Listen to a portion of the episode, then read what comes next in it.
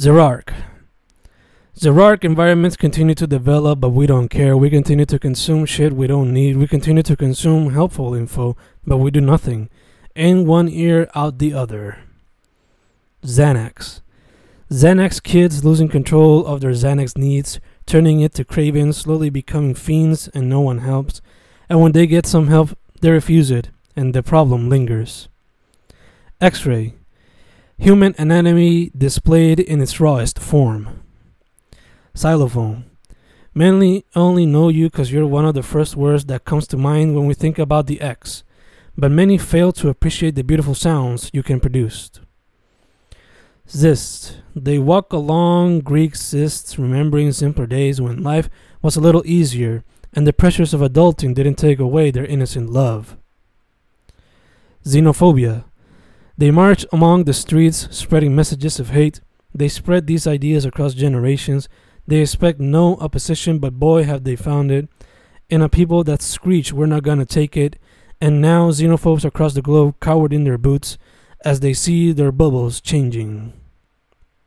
Zion. Zion like feeling spreads across the mortal flesh as the artist grabs the necessary tools to create whatever the mind brings about. Zeka.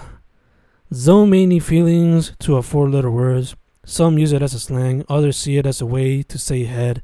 A little deeper exploration of the origins would be nice. If not, just leave it at that. After all, there's always a little magic, a little wonder behind the different meanings of words.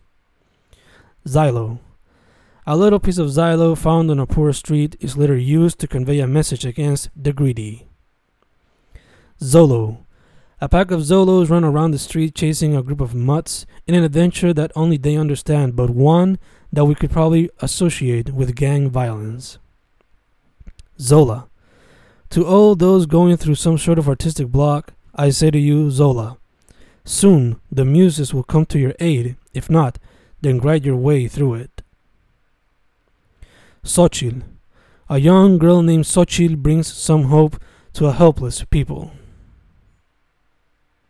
X Man.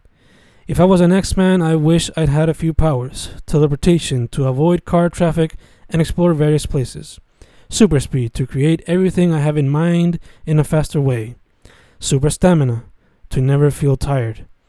I've thought of others, but they can be a little too painful to control or achieve. Zilema. Self expression, un tipo de dilema para todo tipo de persona. Secudo.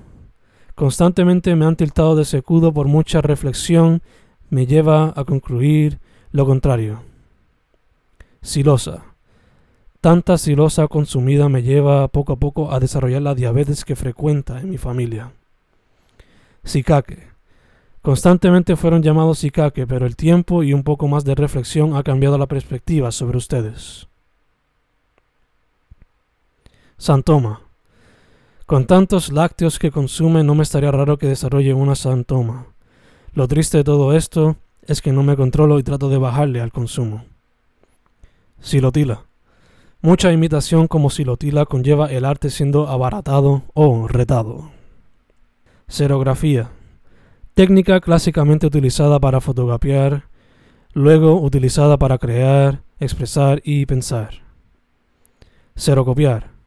Al xerocopiar piezas para llevar la técnica a su máxima potencia, el artista se convierte en una nueva figura admirada por las personas de su comunidad. Xylitol. A little xylitol goes down the hole every five or so minutes, and little by little consciousness is lost in an event full of sorrow and music, ending up like a scene from Guy Ritchie's Snatch. Xenomorphic. Xenomorphic entities haunt her dreams and later mine as we try to leave behind those scars from our graduate careers. Xanthan. Overuse of xanthan gum led the young man to some of his more embarrassing moments in his early college career, as the stomach would often growl between classes, leading him to unclean bathrooms where he would blow away gases or worse. Xanadu. With each work we put out there, we feel a little closer to Xanadu, but I wonder if we really feel happiness in that search for immortality, as I often feel void of it after reflecting on the amount of hours I've spent in the hunt for Xanadu. Xebec. Traveling the sea on a Xebec on my way to Xanadu, but the waves of information combined with bullshit make it impossible. I wonder if the hardship is all worth it, pero continuo. Because at this point, I found the greatness in this search. The happiness brought forth after using art to battle depression. The happiness brought forth by art after documenting a meaningful moment in life. They become just a few pros that battle the cons of this trip to Xanadu on a small Xebec.